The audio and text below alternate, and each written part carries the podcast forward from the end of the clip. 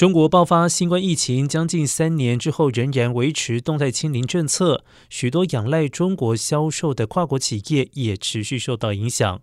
科技巨擘苹果代工厂暂停营运，上海迪士尼乐园更在上个月三十一号无预警宣布关闭，以配合防疫措施。化妆品牌公司雅诗兰黛调降每股预期获利。而餐饮业者星巴克宣布第四季财报时表示，中国门市销售额大减百分之四十四。而麦当劳近日也公布中国门市销售额下滑，并称中国三十三座城市六千五百万人在该季度面临全面或者是部分封锁。